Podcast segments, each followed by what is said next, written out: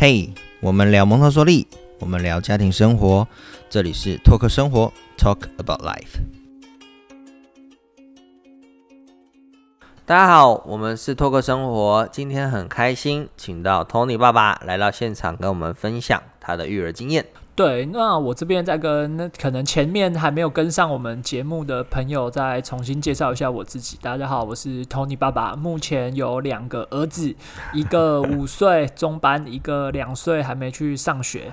那在我开始全，我目前大概全职带小，全职在家。呃，大概已经一年的时间，那也就是说，呃，小朋友大儿子他大概是从四岁开始就跟我在这边一起一起生活。那小儿子的话，目前还是比较多时间，因为我是有后援家庭，所以说我小儿子目前比较多时间还是在我爸我妈那一边，在爷爷奶奶家。那在这个状况下面，就有比较多比较去看出说，呃，孩子在两个不同的环境，一个是长辈带，一个是自己带。对，因为其实我觉得年轻一代跟长辈带很多观念会不一样。我们很常跟年轻爸爸妈妈沟通上，我们也很常会碰到长辈沟通。其实双方是真的会有一些观念不一样哦。举例举例来说啦，就是譬如说丢东西这件事情，大概一岁半啊，或者两岁以前，小朋友会很喜欢拿东西就丢。那长辈会怎么做？长辈呢，通常就会把东西收起来。然后就是抱起来，不让孩子去去丢。那呃，我们不同的做法会是，我们会给孩子他可以丢的东西。然后，因为这个时候孩子他其实在精炼的是手上东西，他的手指的精细动作做到什么样的程度的时候，那个东西会掉下来。东西掉下来之后呢，他会看他的视动会去追踪。然后，如果是圆形的东西，它会滚；然后方形的东西就不会动。所以这些东西，如果我们事前先了解，你理解孩子了，你关。观察到孩子这样的动作的时候，你就会有不同的呃处理方式，或是不同的面对方式。那这些东西，我觉得在隔代教养上，或是不要说隔代好了，就是比较传统的教育观念跟比较新一点的教育观念，其实是会有一些些需要沟通的地方。对，这个其实我自己可以举两个例子。第一个都是我大儿子的例子，因为我小儿子目前暂时有哥哥可以学，所以。状况好一些。嗯，我大儿子有两个在这件事情的上面，就是第一个是我大儿子之前，你可能他去公园玩，嗯，他去公园玩，然后他会想要跟别的小朋友玩。可是你会需要一个开头，嗯，无论是过去说可以跟你一起玩吗，嗯，或者是你过去直接加入的孩子的那个 group 里面，不管哪一种方式，有一百种方式。但是那个时候，我的大儿子会走回来跟爷爷奶奶说：“我可以跟我可以跟跟他们玩吗？”然后爷爷奶奶就说：“好啊，你去。”然后接下来他就说他不敢，嗯，然后我奶奶或者爷爷就牵着他过去加入那个。孩子的团体，嗯，其实有的时候那样就会破坏了那个团体的和谐。多了一个大人，多一个大人，或甚至于多两个大人，那个感觉对有时候对孩子不太一样。嗯嗯，对，甚至有的时候他还有到这第一个 case，我儿子是因为这样子，因为他不敢讲。嗯嗯，那到。这件事情好处是说，你随着多去学校，或者是多去，对，自然而然，对，会自然自然越来越好。可是，可是你会遇到就第二个 case，我的第二个案件也是我自己跟我 谈很久，对对对，我跟我自己讨论很久，就是。他在刚开始的时候，他会他去公园玩，一定要带玩具。嗯，他一定，而且他的玩具是玩具，不是什么球，不是什么呃什么棒子什么之类的，不是户外用品。嗯，他是车机器人，就是家里玩的玩具。对，然后安全感。对，然后带去的理由也是因为他跟他跟我爸妈讲说，哦，这样子他。可以去，就是他怎么意思是说，他有带这个玩具，人家会来找他玩哦。对，那因为他就不想不想去开那个口，嗯。可是后来我就是说不行，你去就是就是去这个，然后你要，就我就看到有小朋友带玩具，我就会跟他，我就会呃，至今啊，至今他看到一些比较吸引人的玩具，嗯，因为我会知道说。你会去评估那个孩子嘛？对方带玩具的那个孩子可能年纪相仿，或是他可能自己并没有想要跟人家分享之类的，或是他也是像我儿子之前一样，他想要去掌握那个 玩具的 owner。嗯嗯嗯，说哎，你可以玩，你不行玩。其实我觉得有的时候那样在公园很残忍哎，所以这个时候我就会。主动的带着我儿子玩一些别的，就哎，我跟你讲，我们你有没有看到？很好玩，对，很好玩。你有没有看到这个这个攀爬架，很像那海盗船，我们去爬，然后再把它带开，让他觉得说跟爸爸一起玩的某样东西，比去跟那个孩子蹲在那边玩沙，或是玩那个沙坑里的那台那台推土机好玩许多。懂懂，其实其实 Tony 这个做法还不错啦，就是你你。引开孩子的注意力，对，但是有时候其实你也可以让他享受那样子的挫折感，就是孩子都需要，对，那那我觉得，我觉得，呃，像我自己小孩好了，他有时候他就是要带着一台车车去游乐园，那就是反正家里的公园啦，那我们会，我们并不会。就是叫他说不可以，就是反正如果他觉得戴的舒服，可是我们会让他知道说，如果这个东西掉了，那你可能就找不到了。对，这这个后果他可以负责，他自己决定要，那我们就让他戴。那我觉得很多原因，就像你说的，可能孩子他想要享受他是 owner 的那个感觉，那人家来他主导权在他身上，而且也可以创造一个呃其他孩子跟他互动的开动点，因为他不想要。那个起始点是他不想要去面对的，他可能还不想要去开口。对，那这个东西随着年纪其实慢慢会调整。那也有可能是因为其实家里楼下公园毕竟还是一个没有那么有安全感或熟悉感的地方。嗯，那还有就是有些人的危险，例如说，嗯，可能在公园你就会发现有些人，或者是在某些地方你会发现他们有些人他们的可能精神状况不是那么稳定。嗯，那你可能就会主动的。比较离他远离一点，或是这些经验其实也是从小你会带着，就像我们，你你你生活周遭一定会有一些奇奇怪怪的人，那。譬如说，我们碰到的时候，你就会跟小孩说：“哎，那个，你也不会告诉他说他是神经病好了。你可是你会让他知道说，哎，那个叔叔可能怪怪的。那我们呢，就不要靠近他。就是这些观念也是你会给的吧？对，只是我会换一个话说了，我会跟他讲说：，哎，那个叔叔他自己在跟自己讲话，我们不要吵他，我们就从旁边绕开。对，然后或者说，哎，不要看他，他在忙之类的。对，那。这样子的识别，其实我觉得在现在这个这个时代，呃，无论是就资讯比较发达，因为我想分享一个小故事，就是我会带我儿子去游泳，嗯，然后有一天我就看到，我就看到一个妈妈。他带了一对双胞胎的，应该是兄弟，就一对年龄很相近的兄弟。可是那一对兄弟的年龄约莫大概就是二十岁左右。可是你很明确的知道，那那对兄弟他们有呃，无论是自闭或者是呃，或者是智能上的不便，一些状况。对，然后但是他们在儿童时玩的非常的嗨，嗯，他们是整个疯狂的那种哇，他就很像小孩子玩那种嗨，嗯，那。我儿子就有要过去跟他们一起玩的意思，但可是我又看到我儿子止步了，然后我就看不懂他要干嘛，我就把他叫在旁边说：“呃，你怎么样？”他就说：“那两个哥哥挡到他的路。”嗯。然后我说，所以你要过去吗？他说，嗯，对。然后我说，然后我说，那你怎么回来？他就说，因为我叫他回来。那我就问他，我就直接跟他说，哦，因为那两个哥哥也在玩水，可是因为他们比较大，所以手可能会泼到你或什么，你也不喜欢，那你就先绕开，等他们玩完，你再过去滑溜梯那边。那完了之后，我自己回来，我在看到我在看那一对那那一对那个那一对家庭，我心中就感触很深，就是想。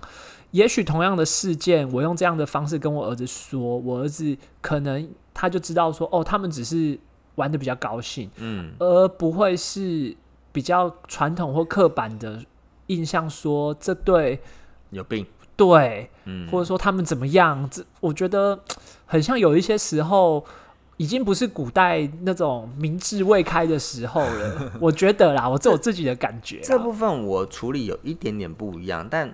呃，其实类似，但我我通常我会让孩子知道实际发生什么状况，因为但是看小孩的年纪来，譬如说三岁，你跟他讲的太太深，说真的他也不懂，所以我可能就会用比较比较好玩的方式带他离开，就或者说直接带他离开。可是像因为我现在大宝五岁了，他他对于很多事情他很他会要知道很细节的东西，所以如果说真的碰到一个神经病。然后，因为真的，你家里旁边一定有那种精神有一些状态的人，那呃，我就会跟他讲说，那个叔叔呢，他生病了，因为其实生病是一个很正常的事情，每一个人都会，所以我跟他说他生病了，那他可能会做出一些伤害自己或者是一些奇怪的行为，那我们有可能有一些些危险，我们会离他远一点。那小孩这时候一定问说他生什么病，然后我们就要去解释什么是什么叫做精神病这个东西。那所以这边说从小我们看年纪，我们会给他他可以理解的范围的。的程度下去去做去做说明，可是我们并不会 judge，或者说让他知道说哦这个病很很奇怪，或神经病就是神经病，就是你不会让他变成是一个呃 bully 的东西，而是一个很正常化的人都会生病，那这个东西叫做神经病或叫做精神病。那当然你要先去 Google 一下补一些知识，可是我觉得我们会用。呃，实际发生的状态，然后让他知道。那当然，有时候会用好玩的方式啦，就是他有些东西太难说明了，那你就用好玩的方式带过也 OK。那等他年纪大了，他就会理解说，哦，他们发生什么事情。对，对，我觉得这个方法我我倒是没有想过，所以也许下一次我可能会试试看，直接跟他跟他说明说他的头脑生病了之类的之类的方式，让跟他跟他去做，因为。我觉得危险的识别其实可能会分成几个部分。第一个部分是这种是你肉眼就可以看出，看他就能判断出出这个人事物是有问题、有危险的。另外一种就真的就是呃，他。表面上正常，但是他其实可能真的是有些伤害性，对伤害性。例如说，他可能是恋童癖的小朋友，他就喜欢卡小朋友的油，或者是这种可能就是另外一件另外一个个案处理，而不是一盘的打乱说，哎，在这公园的环境里面，只要有这个这样子的危险就不行。我觉得，我觉得不是这样子的状况。我自己感触很深，是有了小孩以后啦，就是看到那种小灯泡的那种新闻，其实真的会觉得很伤心。然后。可是是回过头来，我们就开始跟小孩讲说：“你如果看到什么什么什么就怎样。”就是那阵子新闻出来的时候，说真的，以前他大他往前跑，你会觉得没关系。对，就是在很熟悉的环境，在人行道上，你不觉得会发生什么事。可是真的那阵子的时候，我们就会跟的比较近一些。可是后来其实发现说啊，这真的是很很特例的特例啦。可是我觉得就是重点会是让孩子知道说。看到陌生人的时候，你还是要保持一定的距离，就是呃，不管他有笑没笑，可就是陌生人，你你应该要有的行为模式你要知道。然后，譬如说有陌生人靠近了，你虽然在往前跑的状态，可是你要回来找我们。这些规则我们会让他知道。那你说过马路路口这些东西，其实就是你安全性的东西，你会让他知道。然后，那孩子的年纪到了，他也会去遵守的时候，那这些东西相对来说，他的。安全感知，它就会慢慢慢慢的去建立。对对，因为这件事情也是，我觉得安全感知这这东西，不是像我们小时候看漫画啊，说什么我感觉到杀气，我觉得不是，我觉得不是这种，不是这种这回事。真的就是你必须告诉他什么东西危险或什么，然后再加上孩子其实现在听的一些床边故事也好，或者是各种各样看到的 YouTube 的绘本故事也好，其实他或多或少过去都是说大野狼那。大野狼到底怎么坏？其实小孩子现在不像我们小时候那么好骗。嗯，你就会告诉说哦，因为它有爪子，所以如果你看到有人拿在路上拿尖尖的东西，就不要过去。嗯，然后大野狼有牙齿，所以你如果看那个人可能就做出咬人的动作或攻击性的动作，你也不要过去。嗯，那相对的，我也会告诉我自己的孩子说，你自己你自己喜欢这样做吗？或者你自己喜欢这样吗？嗯，像我最近就是我儿子他们学校在封《鬼灭之刃》。然后我儿子动不动出去就说要带刀，很凶啊。然后动不动就是跟人家讲话讲一讲，他在路上遇到同学，他就要就他自己的拳法，他就要自己来打个两拳，脚就抬起来。然后很难控制啊，很难控制，很难控制。然后接下来我就直接跟他，有一天我开车，我真的是火大了，我就有点大概是一到十分，我大概用六分的火气来跟他讲说。你知道《鬼灭之刃》里面只有一种东西，他们会随随便便的就把爪子拿出来，把牙齿弄出来吃人家，跟把人家砍一半吗？你知道是什么人吗？他说鬼。然后我说，所以你要当鬼吗？他说不是，他说他是鬼杀队的成员。然后我就说，对，那炭治郎有没事把刀拿出来吗？他说他拿出来的时候有鬼。然后我说，那你在路边有看到鬼吗？他有跟你说有。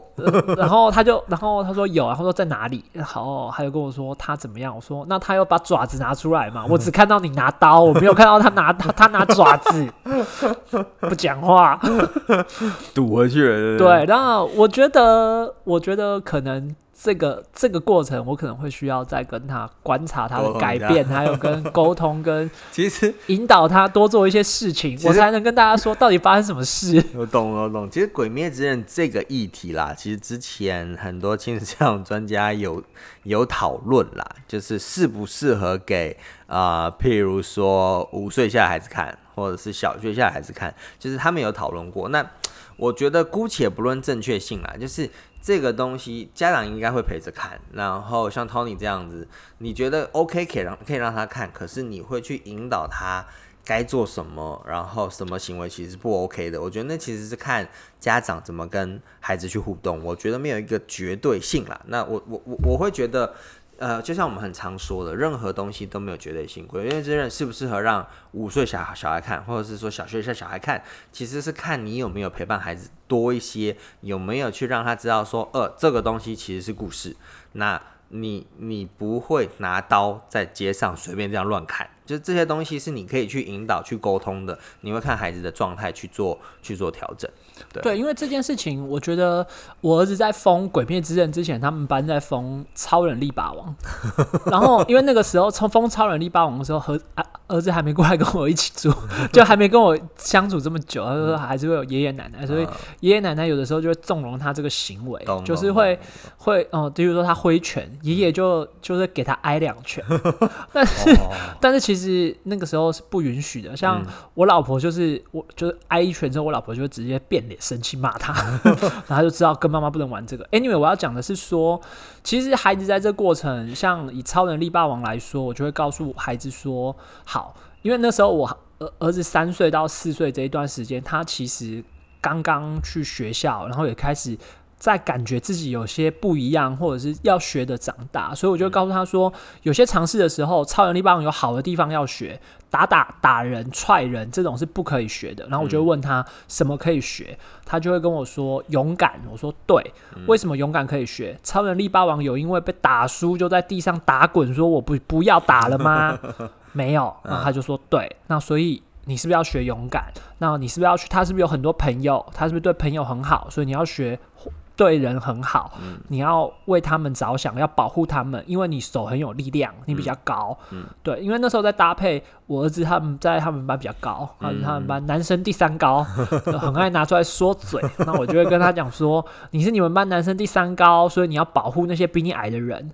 那或多或少他就会听得进去。然后再来就是鬼杀队，就鬼灭之刃，目前我还没让他完整看完，可是那个。那个风潮你无法遏制，对，你就同学都在看，同同学在看，然后他甚至于回来，他已经讲到那个 detail 到我无法，我无法，我无法，我就直接问说：你怎么会知道？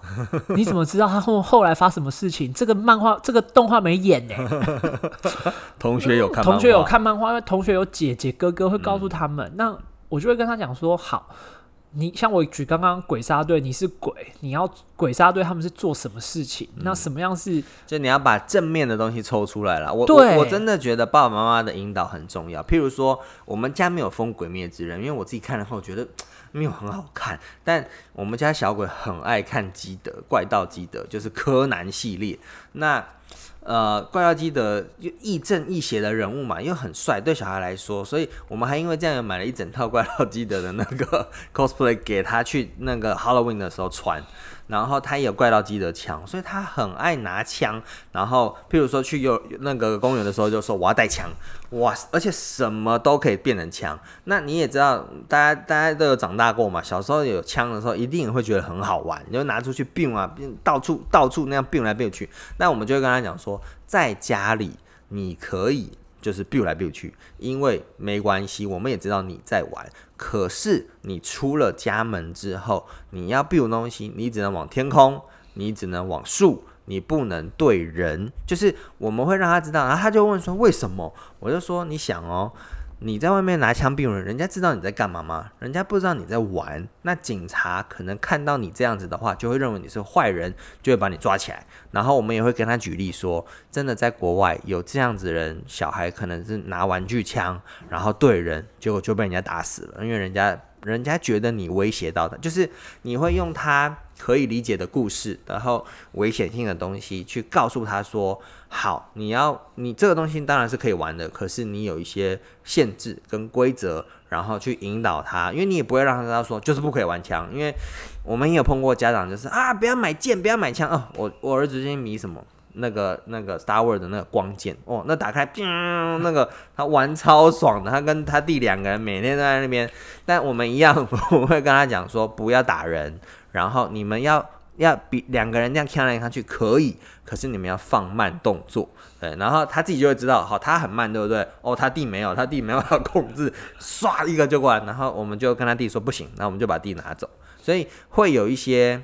规则跟方式，让孩子知道说，因为就像刚刚 Tony 分享的，你抑制不了他的哥哥姐姐们、同学的哥哥姐姐们会给很多很多这样的资讯，每一个小孩都会看 YouTube 啦，所以你你不可能去控制说都不接触，很难，你只能尽量做。可是他接触到了怎么办？你用他理解的方式去跟他说明，让他知道说怎么样的方式是可以去。玩这些东西的，对，因为这一段我真的那个故事，我跟我儿子讲一模一样的故事。他那时候出门一定要带一支，就是有声光效果丢丢丢的枪，然后我就有跟他讲一模一样的故事，因为他他这时候最喜欢的事情就是骑摩托车，他坐前面。然后就把枪架在那里，弄 弄弄得像他开什么悍马车，帅呆了。对，那随着他年龄的增长，他接下来就是接触到 Nerf 这个东西，因为去公园看到有小朋友带 Nerf 去，那我就跟他讲，发射系的东西绝对不能带出去。嗯那我还因为这样去买 Nerf 的时候，他买了一个靶，那个让他去瞄那个靶打，对靶打，然后跟他讲说，打完你这些子弹要捡回来。那我也告诉他，这些为什么不能带出去？因为你子弹会不见，那却找不到。那会给他告诉他用他说的话去引导他，跟他讲说你听不懂，就是你真的没有办法阻止啊！我真的觉得现在没不是像以前，像我们小的时候，有的时候还会听到什么同学说什么他们家妈妈都限制他只能看新闻，什么都不能看。然后那种同我认识我小时候这种同学长大长大都是都特别坏，从小被压抑太久。对对对对对。哎，因为我们我不是要责备那些爸爸妈妈，而是说。现在资讯这样的泛滥，这样的发达，你随时随地手机就可以看 YouTube，你电视，你可能你的网飞、你的爱奇艺什么，随时随地就可以就可以看到。资源真的太多了，对你没有办法阻止，你没办法阻止的状况下面，你应该是要把这些里面的东西萃取出好的部分，除非那个东西真的就是完完全全的 garbage，那样你真的就是完完全全的禁止，那当然。当然没有，呃，譬如说 A 片啦，对，哦，就是非常不适合孩子的东西，你当然要全面禁止。对，那当然说，可能等到孩子十五六岁 A 片的时候，我也已经想好一套说辞，怎么跟他互动，对，怎么跟他互动了，对对对，那套说辞其实就是。那个时候，我想到他那时候可能已经会开始接触当时的动作电影跟当时的一些英雄片。那我就告诉他说：“你觉得这是真的吗？”嗯。那像目前我还可以豁然他跟他讲说：“哦，超人力霸王他们在另外一个星球，也是一个地球，跟我们长一样。可是他跟我们那个星球跟我们的星球有互通，所以我们看到他们星球的事情。那接下来长大，你就会告诉他那个是假的，是演的。所以你 A 片那些东西是假的，那你就开始建构他一些正确的性知识跟。性观念，看什么时候？对，只是阶段性。但是你现在如果一个五岁的孩子突然跟你讲这些东西的话，你真的就觉得这个当然是绝对禁止啊。那或者是说，他现在孩子可能会问的一些关于性的部分，就是说孩子小朋友怎么生，妈妈为什么会有月经？嗯你可以用他说好的方式，比较正向的方式告诉他，而不是。用一种戏虐的方式，或者是用一些真的不适合的方式，影片给他看，我觉得那就是不对的。其实，呃，这这个讲有点远，但其实孩子会有所谓的性器官敏感期，所以其实，在园所或者是很多妈妈有时候觉得说，哎，为什么小孩会去摸对方，会摸呃别的小朋友的生殖器那边性器官那个地地方，因为他就是好奇，或者说你会发现他可能在玩自己的性器官，就这个东西对孩子来说，某一个阶段来说，其实他是在探索，就是他在探索身体的一部分，就是这样子。那不需要过度去放大，只要他没有伤害，然后你会告诉他说那个东西的名称，可能你会跟他说那叫鸡鸡。或者是那那个学名可能叫龟头，这些东西你会让他知道名称，然后会告诉他说你要怎么清洗它，你要怎么保护它，它就跟洗手一样，它就是洗身体的一部分。当你给孩子的观念是正确，你不要跟他讲说，呃，那个好恶心，呃，那个好脏，你不要给他这样子的比较错误的方式的时候，他就会用很正常的方式去对待他。对，因为我觉得这个也是一种安全安全的。呃，安全的部分，对，你要让他知道说不能让人家乱碰。我像我就会跟我家小鬼说，呃，只有爸爸妈妈真的在检查的时候，我们会帮你，或者说我们在洗的时候，我们会碰它。平常我们也不会乱碰它，你自己也不会乱碰它。那医生要检查的时候也可以碰，可是除了这样之外，陌生人或任何其他人是不可以触碰这个比较私密的部位的。对，因为这种安全的识别是跟刚刚我们前面说的，就是安全与危险的那个界定。其实有的孩子他们还在摸索当中，他们并不知道这样其实是很危险的时候，那有些意外或者是有些遗憾就发生。但是给孩子一些正确的观念，告诉他说：“哎，这个人做这个事情可能是怪怪的，妈妈说不可以。”那他跟我说这样，我就先先逃开或者怎么样。我觉得逃跑也是人类的一种一种天本能，所以在这件事情上。上面